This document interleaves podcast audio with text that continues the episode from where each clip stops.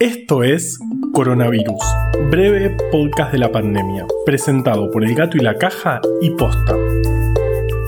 Hoy es viernes 5 de junio, día 78 del aislamiento social preventivo y obligatorio en la Argentina.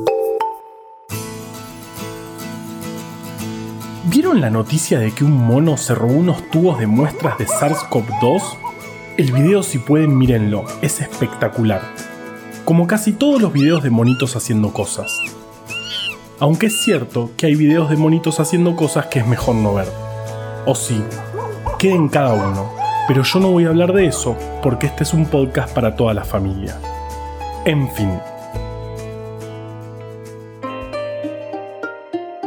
En Argentina, en total tenemos 20.197 casos confirmados de COVID-19 son 5.495 más que la última vez que hablamos, cuando el aumento de esa semana había sido de 4.771 casos. Ayer se confirmaron 929, lo que nos muestra que el crecimiento de casos se va acelerando. Si miramos el lado positivo, Formosa y Catamarca siguen sin conocer al coronavirus y San Juan, San Luis, La Pampa y La Rioja hace más de 14 días que no reportan casos. En total hay 18 provincias sin circulación comunitaria. La mayor parte del país, el 85%, se mantiene con una situación muy diferente al AMBA, donde se registraron el 90% de los casos confirmados ayer. En total, fallecieron 608 personas, lo que da una tasa de letalidad del 3%, mucho menor al 6% global y al 5,6% de América, continente que al día de hoy concentra el 47% de los casos del mundo. Los pacientes en terapia intensiva por COVID, un valor al que siempre miramos con cuidado, son 293. También aumentaron desde la última vez que hablamos, cuando eran 253. A pesar de que en Argentina se superan los 5.500 testeos por día, el porcentaje de positividad sigue aumentando. Es del 13% pero en estos porcentajes influye mucho el AMBA. Ayer hubo anuncios. El aislamiento social preventivo y obligatorio se mantiene en donde haya circulación comunitaria hasta el 28 de junio. El resto del país entra en una etapa que se llama distanciamiento social preventivo y obligatorio. Las personas pueden circular, hacer sus actividades, pero manteniendo la distancia social y no se pueden hacer reuniones de más de 10 personas. El turismo y el ingreso al país de extranjeros siguen restringidos.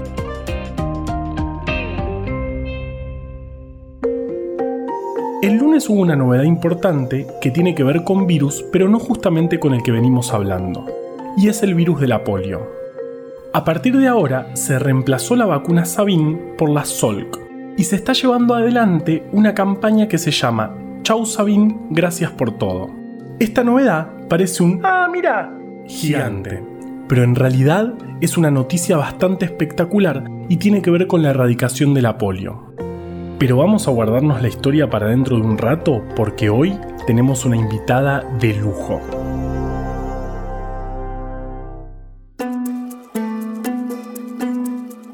Bastantes preguntas sobre cosas que están pasando y muy pocas respuestas. En un intento de acercarnos un poco más a todas esas cosas que no sabemos, vamos a invitar a personas para ayudarnos. Si tenés preguntas sobre la pandemia, el coronavirus, alguna otra cosa que se relacione con lo que estamos viviendo en este momento, o mismo una persona con la que te parece que estaría bueno que conversemos, mándanos un mensaje a cualquiera de las redes del gato y la caja por Instagram, Twitter o Facebook. Los últimos días hubo muchísimas movilizaciones en otros países sobre racismo e inequidad social. No es la primera vez que pasa, pero sí es la primera vez que estos estallidos sociales se dan en un contexto de pandemia. Y como son temas que están muy fuera de lo que sabemos, queremos preguntarle a alguien que sí sepa. Por eso, hoy vamos a entrevistar a Orián Flecher, periodista de internacionales.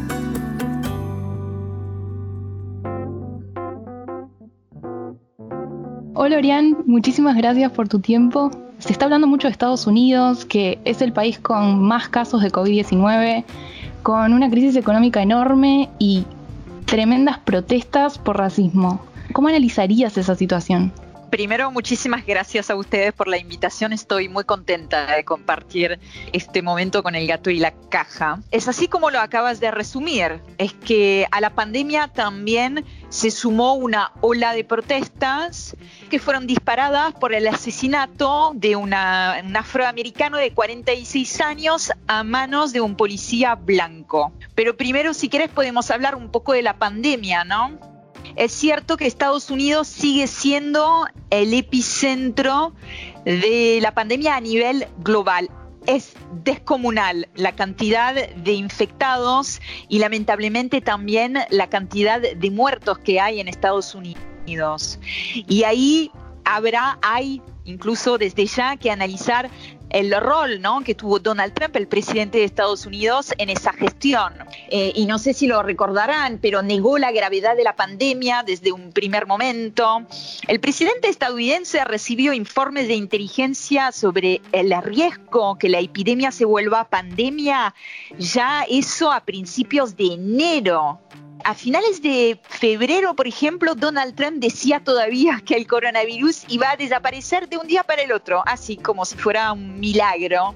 Y recién fue a finales de marzo que empezó a hablar de un asunto crítico, más bien una cuestión de vida o muerte, Empezó también a pedir a la población de acatar las instrucciones de aislamiento.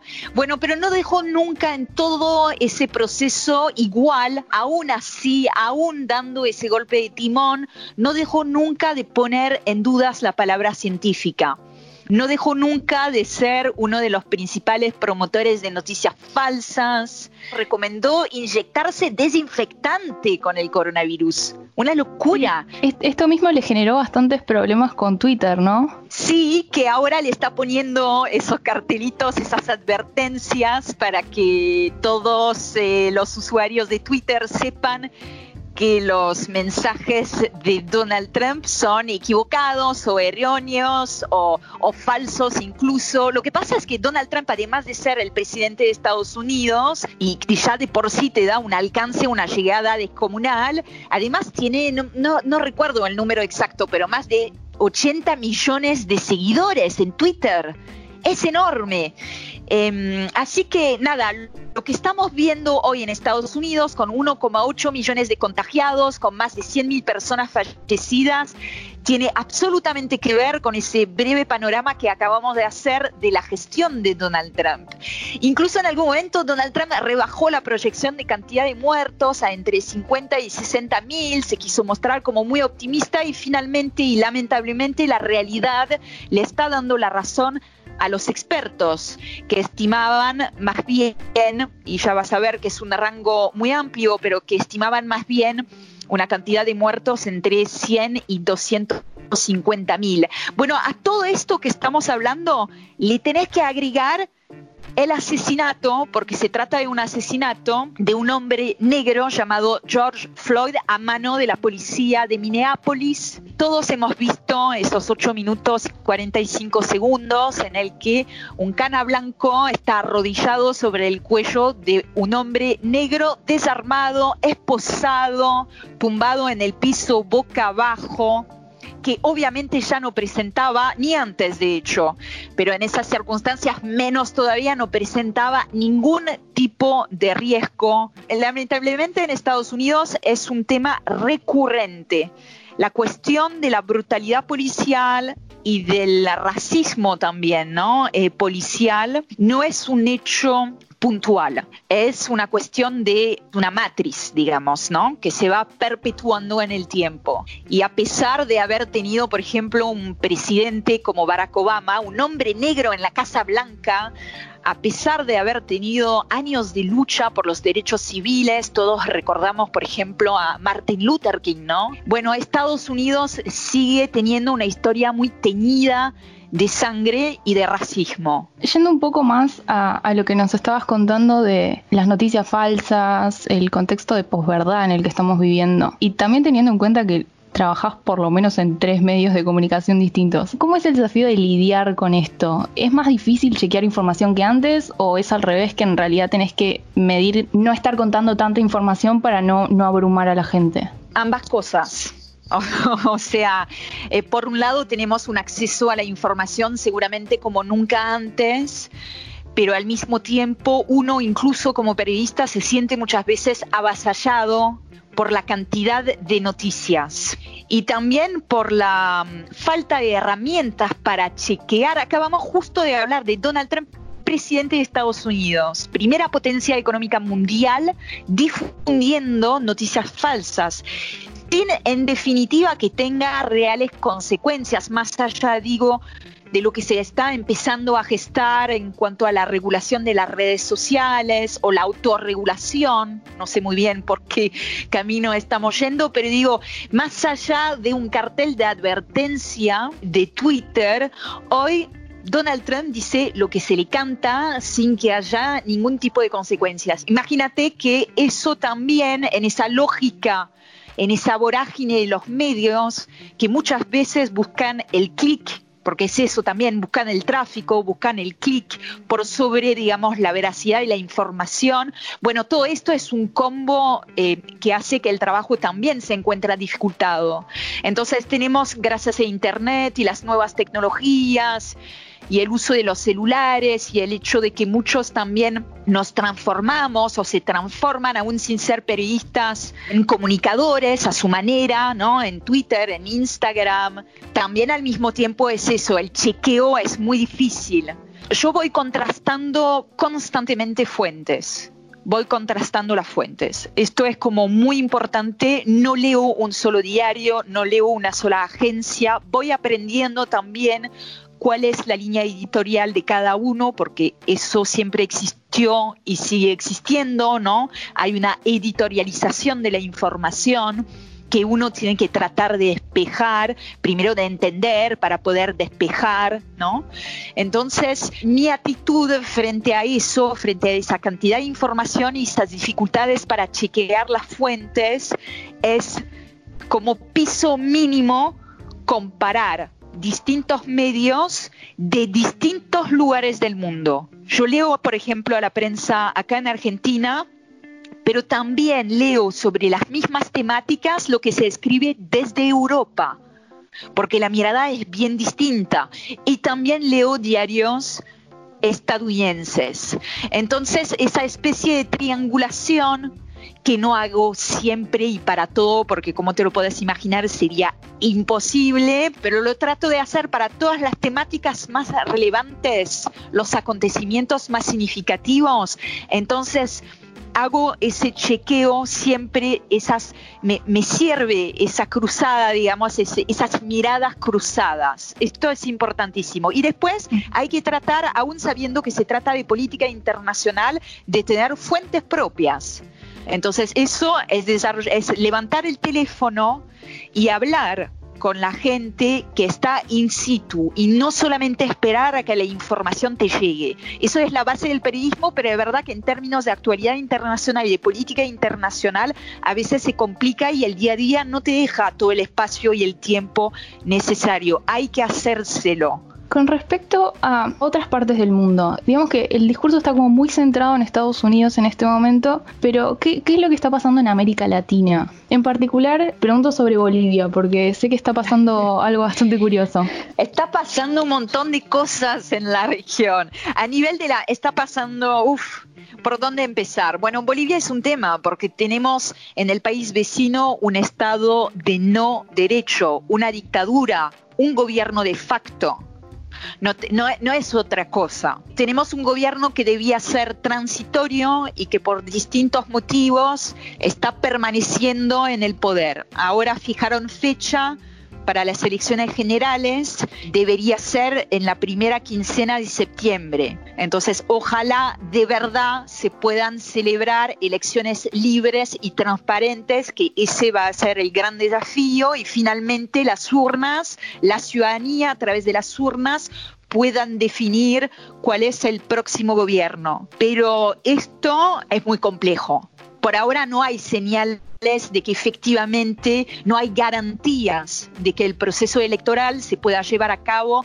en buenas condiciones o en condiciones lo suficientemente transparentes como corresponde. Acá mismo en Argentina tenemos a Evo Morales en exilio, ¿eh? en el exilio, se tuvo que ir, tuvo que huir de su propio país, presidente para los que tal vez un poco, no sé si yo no creo que se le haya escapado a nadie, pero Evo tuvo que huir porque su vida, su integridad física corría riesgo después de el golpe de estado en su contra. Primero estuvo en México y después terminó acá en Argentina donde todavía permanece. Y no es el único. Hay toda una política de persecución hay más dirigentes, por ejemplo, su vice o ex vice, Álvaro García Linera, que también está acá en Argentina, y hay muchos otros dirigentes políticos que también tuvieron que exiliarse o que permanecen en Bolivia, pero que se encuentran en una situación de persecución. Por lo cual, bueno, ahí tenemos ese problema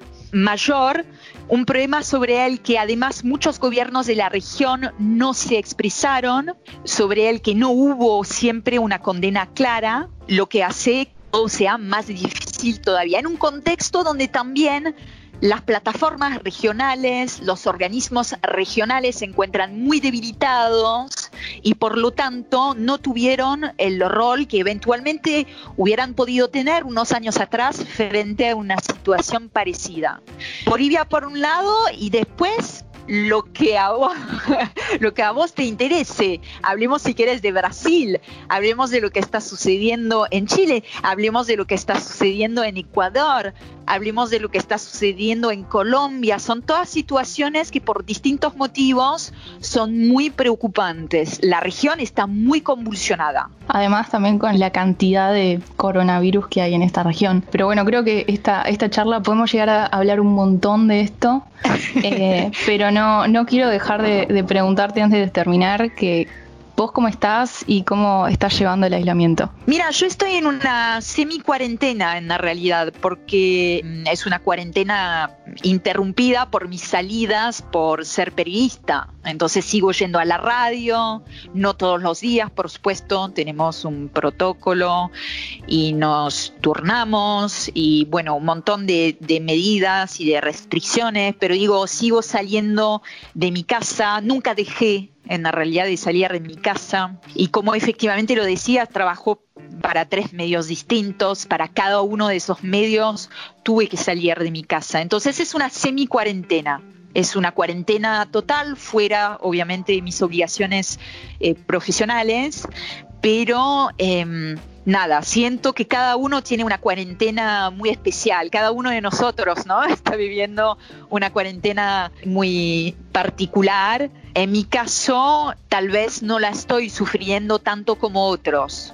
Por eso de tener esa, nada, sigo teniendo un contacto personal con distanciamiento social, pero en persona con varios de mis compañeros y de mis compañeras ayuda mucho a transitar este periodo que, que no deja de ser nada, sin precedente. Así que muy mal no estoy. Estoy obviamente llena de dudas y de incertidumbre. Y es un, es un periodo muy extraño, ¿no? Pero eso, eh, considero que dentro de todo mi lugar no es, es lejos de ser el, el peor lugar para vivir esta cuarentena. Muchísimas gracias la verdad que disfruté muchísimo esta charla, espero que vos también. Y Yo también, la disfruté muchísimo. Ay, tengo la sensación de haber dicho demasiadas cosas, un montón de cosas que tenía ganas de contar. Están pasando un montón de cosas. un placer.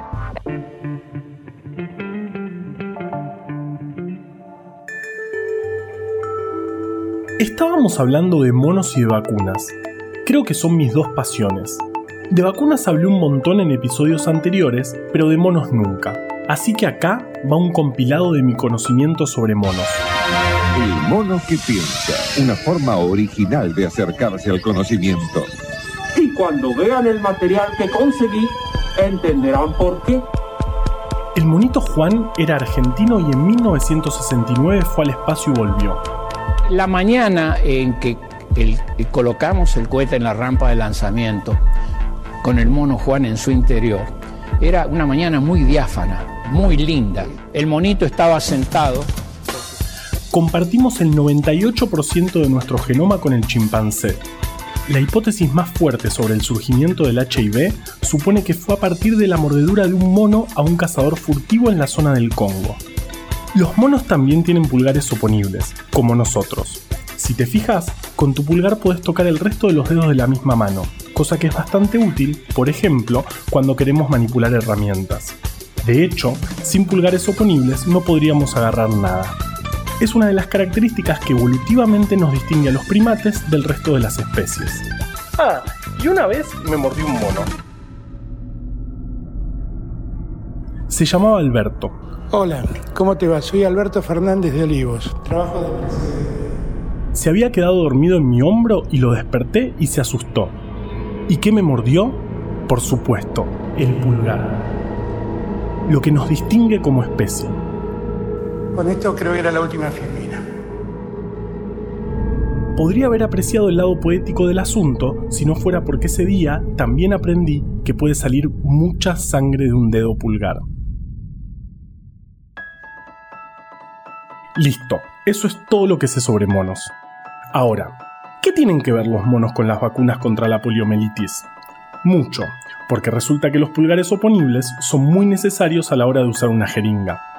Bueno, no, o sea, eso es cierto, pero hay otras razones. En los años 50, dos médicos llamados Jonas Salk y Albert, como el mono que me mordió, Sabine, desarrollaron cada uno por su lado dos vacunas contra la polio que juntas prácticamente erradicaron la enfermedad del mundo. La diferencia principal entre ellas es que la vacuna de Salk es una vacuna inactivada, es decir, que se inyectan en el brazo pedacitos de virus que son las proteínas que lo conforman y no el virus entero. Cuando el sistema inmune detecta esos pedacitos de virus, reacciona generando una respuesta inmune que va a proteger al cuerpo la próxima vez que se encuentre con esas partecitas, que puede ser esa vez que nos encontremos con el virus entero y listo para infectarnos. En cambio, la Sabine es una vacuna atenuada. Esto significa que está formulada con virus que están enteros y pueden replicar y multiplicarse, pero no tanto como para poder generar enfermedad. Esta, la Sabine, se administra por vía oral, tomando unas gotitas de la formulación. Ah, ¿vieron que lo de los pulgares para apretar la jeringa tenía un poco que ver? De hecho, el éxito que tuvo la Sabine desde su aparición está muy relacionado con su modo de administración. El mismo Albert Sabine tuvo la idea de poner las gotas sobre terrones de azúcar, lo cual hacía que los niños la consumieran más fácilmente y, en rigor a la verdad, que pudiera ser administrada por seres sin pulgares oponibles, aunque suerte para sostener el gotero. Cualquiera que tiene hijos, o que fue chico, o, mejor dicho, cualquier persona que tiene un cuerpo con terminales nerviosas y no es un ente abstracto flotando en el éter, sabe que una inyección es bastante menos atractiva que comer un terrón de azúcar. Digo, ¿no? Si podés elegir entre que te pinchen o que te den azúcar, Perdón si nos están escuchando en la Asociación Argentina de Sadomasoquismo. Este es un podcast familiar. ¿Y los monos? ¿Dónde están los monos? Bueno, ambos virus que se utilizan tanto para las vacunas inactivadas o atenuadas se obtuvieron a partir de células de monos. Y también se probaron en monos porque el virus les genera una enfermedad muy parecida a la de los seres humanos. El punto es que cada país fue adoptando su política de vacunación y así se está avanzando un montón para lograr erradicar la enfermedad en todo el mundo. Hoy solamente Afganistán y Pakistán registran circulación del virus y en Argentina no se registran casos desde 1984. América está libre de la enfermedad desde 1994. Pero la pregunta que todos nos hacemos es, ¿por qué vamos a dejar de usar la vacuna espectacular que se da en terrones de azúcar y vamos a volver a inyectar a los niños? ¿Es una campaña internacional para que la vida de quienes llevan niños y niñas a los vacunatorios sea más difícil? ¿Es un plan maligno de la Asociación Argentina de Sadomasoquismo? Re podría ser, pero no. El punto es que, como vimos recién, la vacuna Salk no usa virus que puedan replicar. La Sabin sí. Parte de la campaña de erradicación implica justamente ir eliminando del ambiente virus que sí puedan replicar, por más inocuos que sean. Por eso es un paso tan importante. Pero nos queda un héroe suelto en esta historia, alguien que aparece casi como un actor de reparto, pero a quien le debemos muchísimo. El terrón de azúcar, que tiene su propia historia. Al parecer, en el siglo XIX, el azúcar seca se vendía en unos panes macizos de metro y medio de largo. Para poder usarlo, había que cortarlo con la mano o con un cuchillo, cosa bastante difícil porque era muy duro. Una vez, la esposa del dueño de un ingenio azucarero checo, tratando de cortarse un pedacito de azúcar, terminó por cortarse el dedo. ¿Cuál dedo? No tengo la menor idea, pero queda re lindo en esta historia decir que fue el pulgar, así que imagínense ese. Entonces la señora fue indignada a decirle al marido que tenía que resolver el asunto e inventar algo más práctico. Un par de meses después, el señor le hace un regalo, terrones de azúcar y por supuesto, a partir de entonces vivieron felices para siempre. Les dije que este era un podcast familiar. La Asociación Argentina de Sadomasoquismo declara que ningún sadomasoquista fue lastimado durante la grabación del podcast y que encuentran eso muy indignante.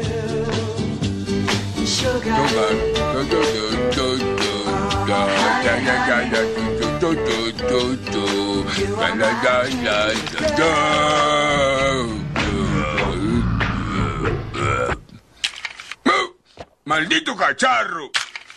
Oiga, me lo dieron en mi cumpleaños. Coronavirus, breve podcast de la pandemia, es una producción original del Gato y la Caja junto a Posta. Si vas a compartir un audio, que sea este. A la desinformación le tenemos que ganar en su cancha. Ayúdanos a que breve podcast llegue a todos lados. Escucha todos los podcasts de Posta en posta.fm. También puedes encontrarlos en Spotify, Apple Podcast y tu app de podcast favorita.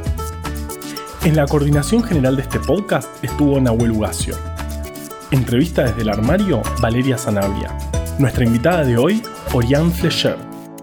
Producción por posta, Luciano Banchero y Diego del Agostino. En la edición, Leo Fernández. La identidad visual del podcast es de Belén Kakefuku. Este episodio fue escrito por Juan Cruz Balián, Valeria Sanabria, Ezequiel Calvo, Florencia Fernández Chiape y por mí. Yo soy Juan Manuel Carballeda. Quédate en tu casa y nos escuchamos el viernes que viene. Qué bueno que está hacer esto. Eh, ok.